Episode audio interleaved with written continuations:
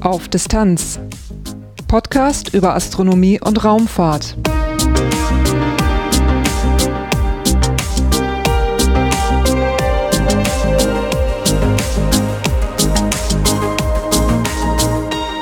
Hallo und willkommen bei Auf Distanz, einem Podcast über Astronomie und Raumfahrt. In den vergangenen beiden Episoden habe ich in den Kurzmeldungen das Projekt C4 erwähnt. Das ist eine Testrakete, die komplett in Bremen gebaut wurde. Ich hatte nun die Gelegenheit, mit dem Projektleiter Dr. Peter Rickmers zu sprechen und dieses Gespräch ist das Titelthema dieser Episode. Danach gibt es ein paar Kurzmeldungen, einige astronomische Ereignisse und einen Veranstaltungstipp. Zum Schluss gibt es noch was in eigener Sache. Durch die Sendung führt sie Lars Naber.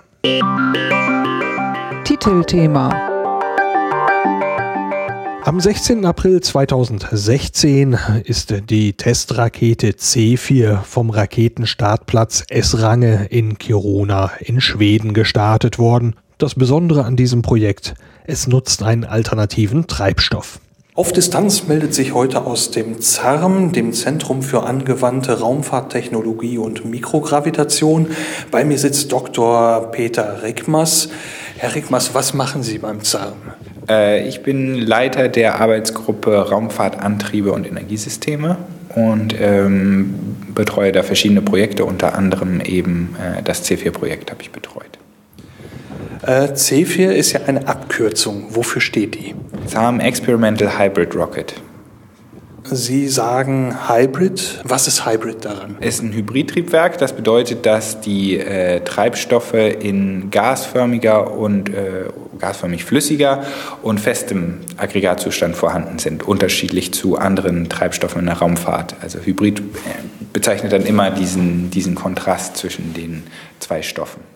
Das äh, C4-Projekt äh, ist ja von daher interessant, dass Sie mm, ja etwas einen ungewöhnlichen Treibstoff einsetzen, nämlich Paraffin, den man im, auch in, im Kerzenwachs wiederfindet, und dazu äh, flüssigen Sauerstoff.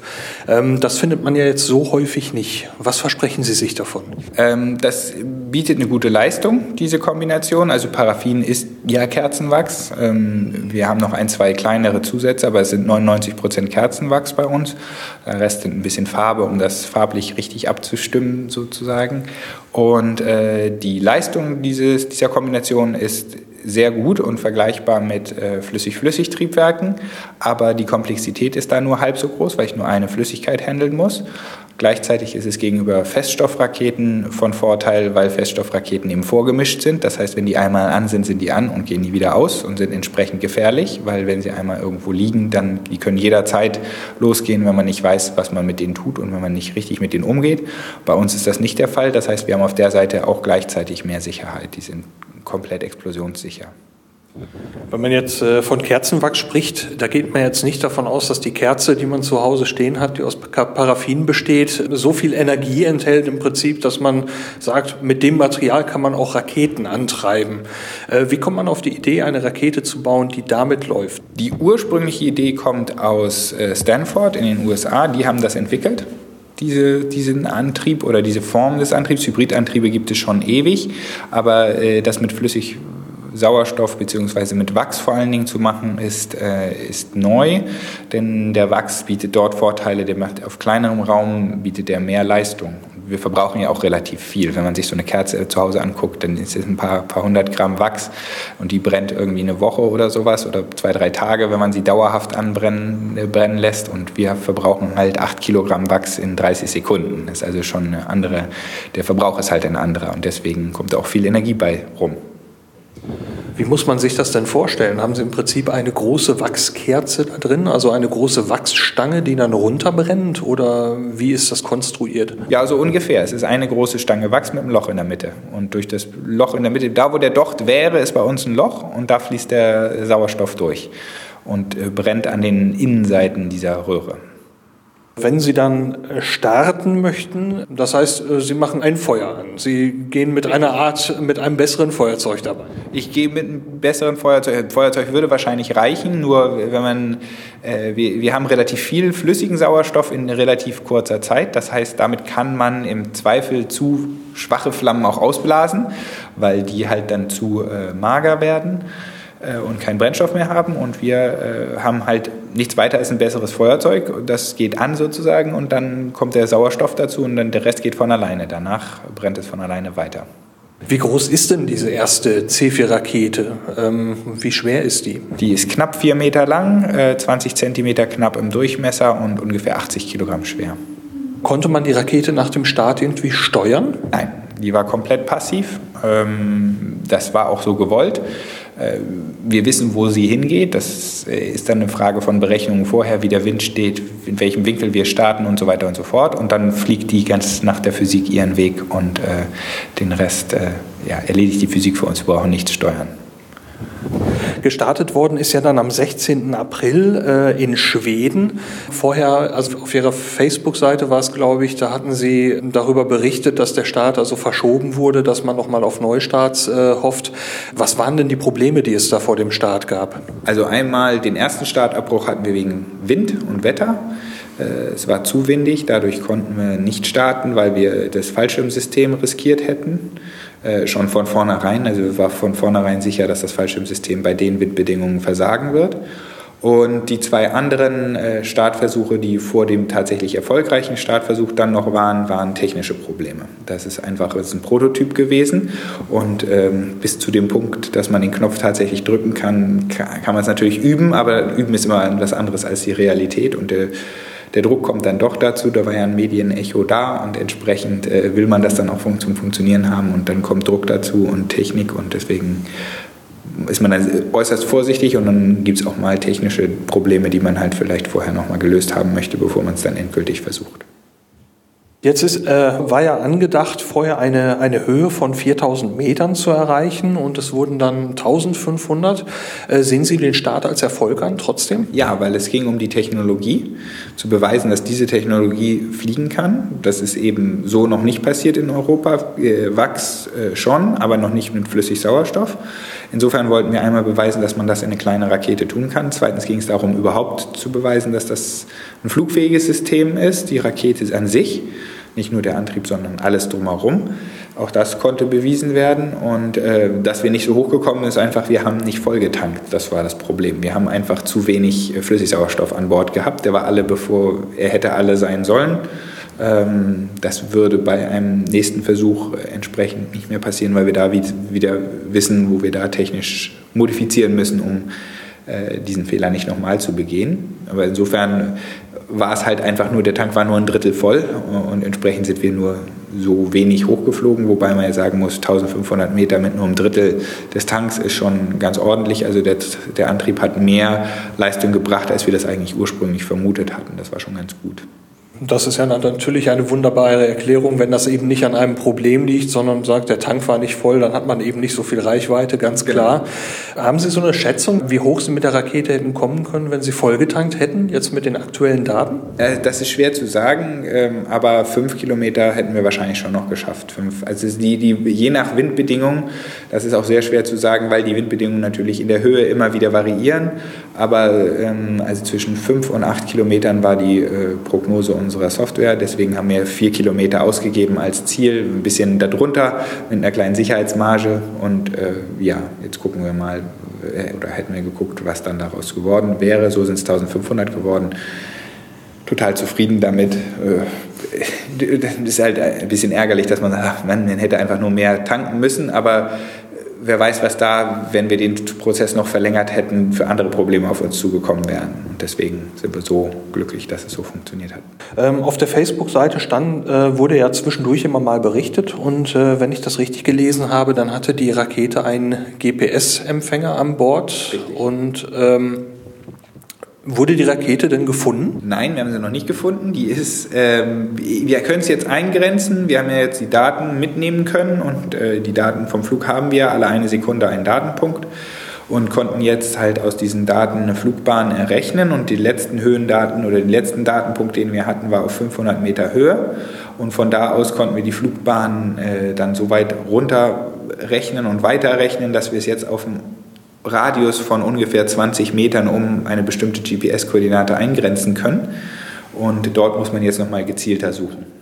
Also die Rakete wird schon noch gesucht. Also ja, ja, wir hoffen, dass die Schweden da nochmal hingehen. Es ist jetzt nicht geplant, dass wir nochmal dahin fahren äh, in einem Projekt, um das zu holen. Das ist immer mit einer Menge Aufwand und Kosten verbunden, dahin zu kommen. Das ist halt relativ weit ab von Schuss aber ähm, die Schweden fliegen dort relativ regelmäßig in der Region mit dem Helikopter drüber, wenn die ihre anderen Raketenstufen einsammeln. Das liegt in der Einflugschneise.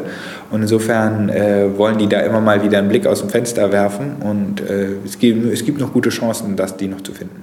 Wenn man die Rakete findet, würde die dann auch geborgen werden, um sie hier wieder hinzubringen? Oder? Das wäre mein Wunsch, dass wir die hier wieder herbekommen. Äh, dann kann man noch mal viel mehr lernen.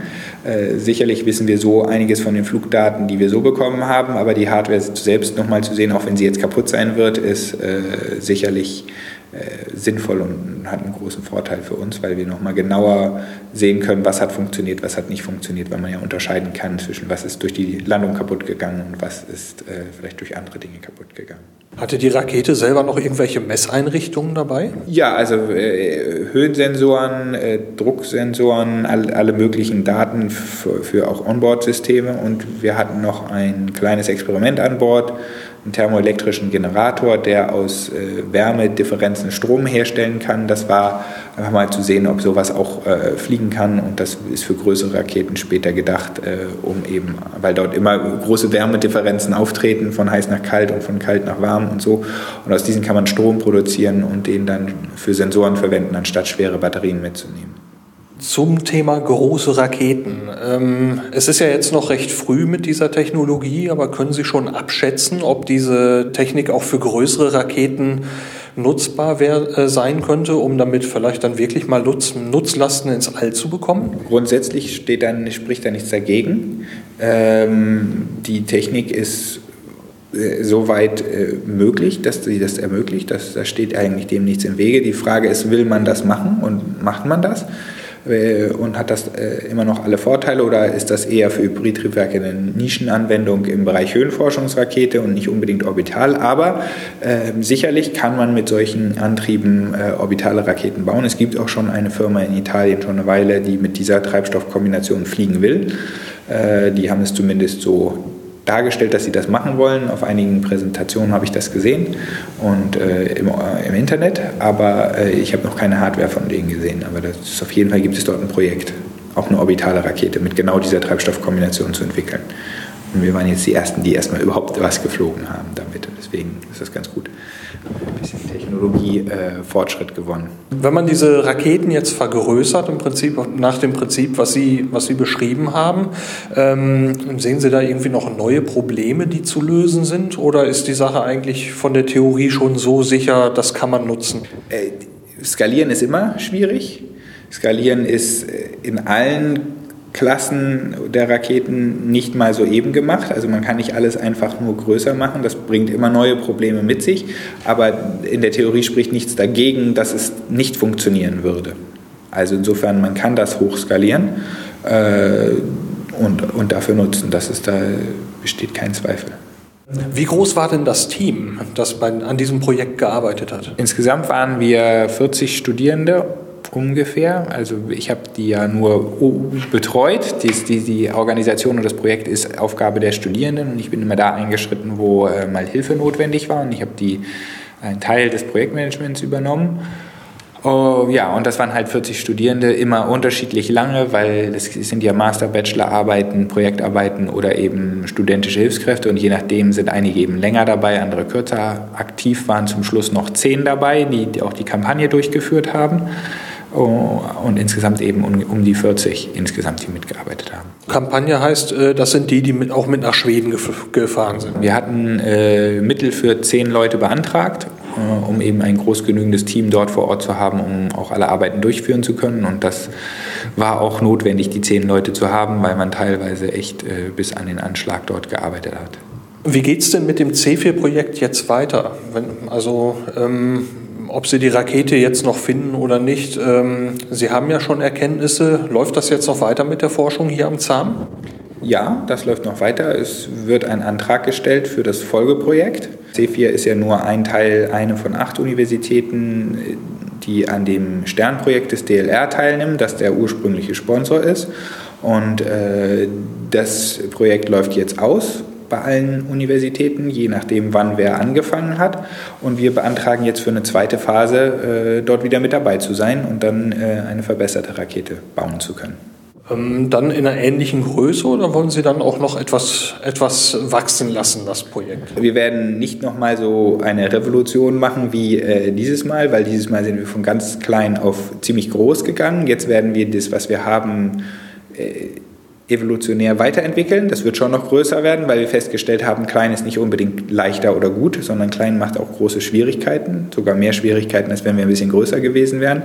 Und diese äh, Lektionen nehmen wir mit in die, in die nächste Projektphase. Die wird schon ein bisschen größer werden. Der Hauptfokus ist neben der Forschung natürlich die Ausbildung der Studierenden, weil das der Zweck des Sternprojekts ist.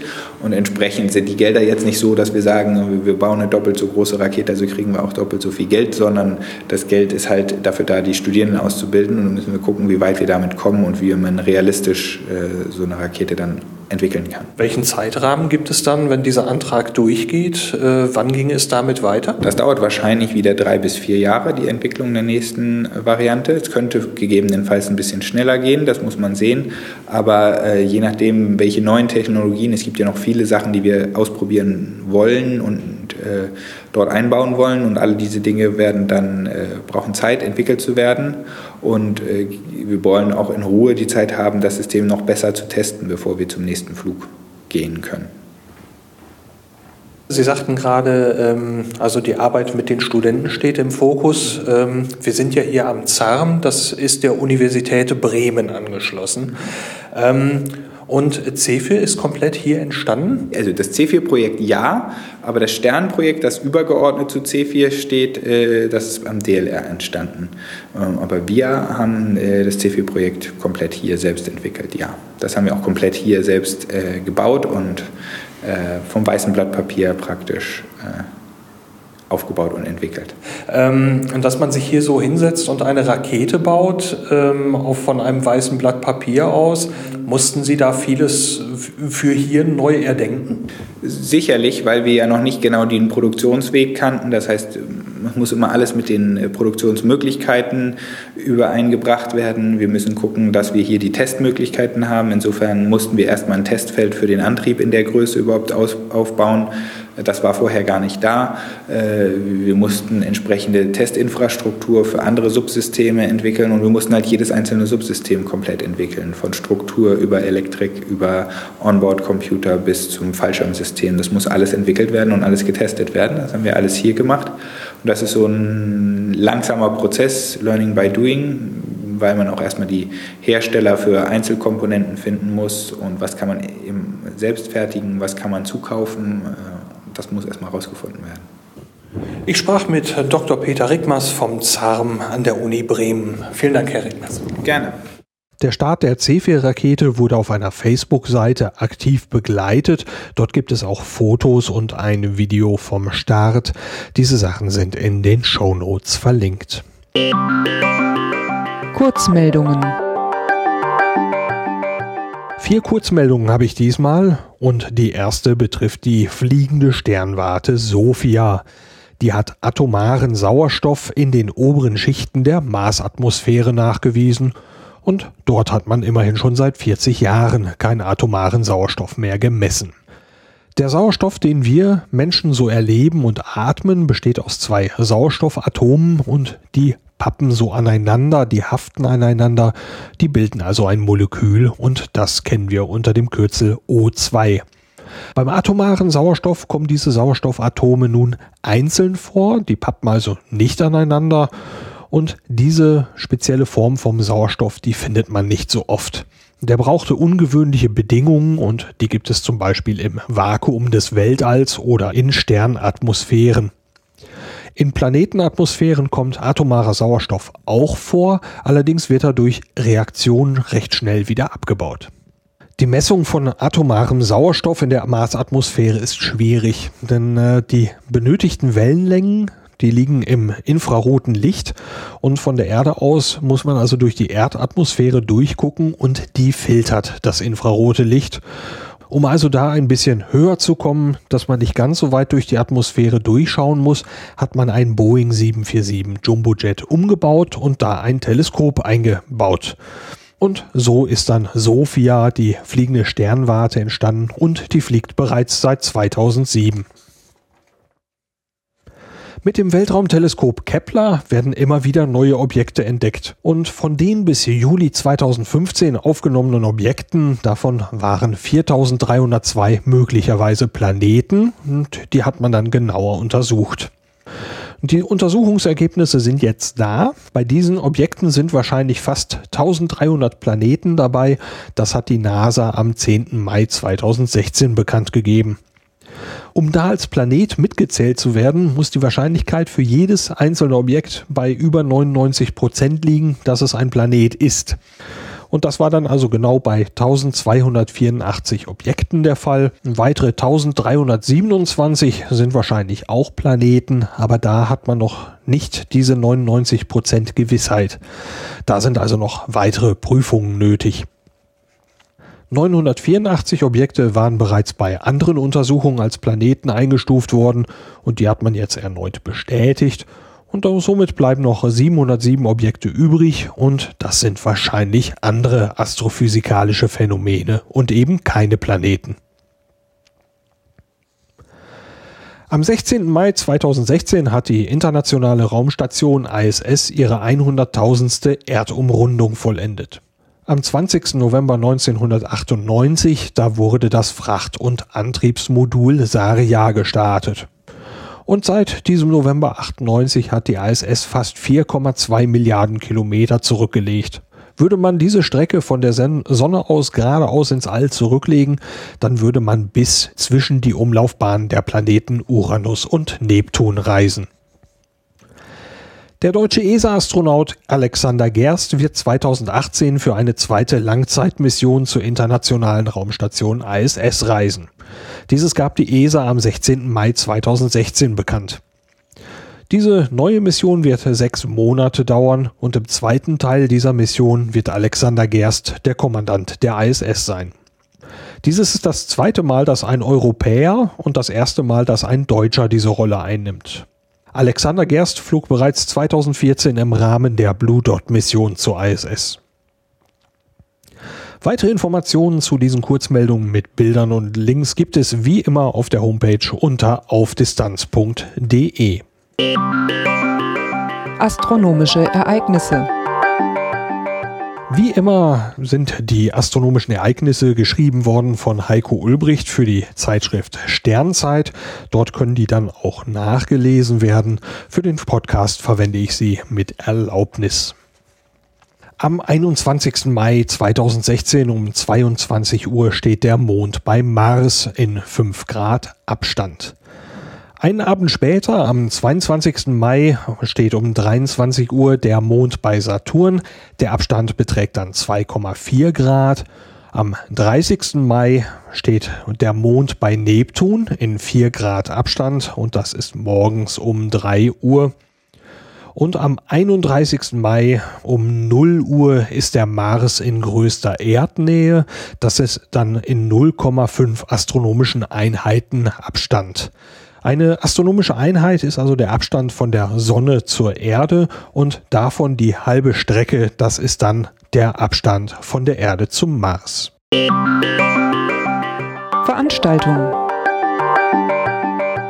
Einen Veranstaltungstipp habe ich heute. Da geht es um die 32. Astronomiebörse ATT in Essen. Der findet statt am 21. Mai 2016 von 10 bis 18 Uhr, also am kommenden Samstag. Geboten werden Ausstellung und Verkauf von astronomischen Geräten und Zubehör aller Art und das ist die größte Veranstaltung dieser Art in Europa. Den ATT kann ich auch persönlich sehr empfehlen. Ich bin jedes Jahr gerne wieder da, so auch wieder am kommenden Samstag. Zu beachten ist noch, dass auch dieses Jahr der ATT am Gymnasium am Stoppenberg stattfindet. Das ist also der gleiche Platz wie letztes Jahr und nicht der alteingesessene Standort in der Ohmstraße. Die Adresse ist im Mühlenbruch 51 in 45141 Essen, also am Gymnasium am Stoppenberg. Im Rahmen des ATT findet auch dieses Jahr wieder die Jahreshauptversammlung der Zeitschrift Sternzeit statt. Beginn ist um 12.45 Uhr. Weitere Informationen, so zum Beispiel in welchem Raum, das kann man dann am Stand der Sternzeit auf dem ATT erfragen. Auf Distanz ganz nah. In dieser Kategorie darf ich mich diesmal einfach nur bedanken. Bei iTunes gibt es zwei neue Bewertungen für Auf Distanz. Die erste ist von Nix für Ungut. Er schreibt, dass Auf Distanz sein Exomas Info Podcast ist. Darüber freue ich mich natürlich sehr und natürlich gibt es auch zukünftig weitere Meldungen zu dieser Mission. Schön auch, dass dir die Exomas-Folge mit Nicolas Wörl vom Methodisch Inkorrekt Podcast gefallen hat. Da hoffe ich natürlich noch auf die Fortsetzung. Vielen Dank für die Bewertung. Eine weitere Bewertung hat M. Passion abgegeben. Er oder sie schreibt, dass die Titelthemen ausführlicher besprochen werden könnten. Hier auch besten Dank für die Bewertung und die Kritik. Das behalte ich beim Schreiben auf jeden Fall mal im Hinterkopf. Damit kommen wir zum Ende dieser Folge. Durch die Sendung führte sie Lars Naber. Wenn alles klappt, gibt es in der nächsten Episode ein Gespräch mit dem Buchautoren Frank Hauswald. Bis dahin, Danke fürs Reinhören und bis bald.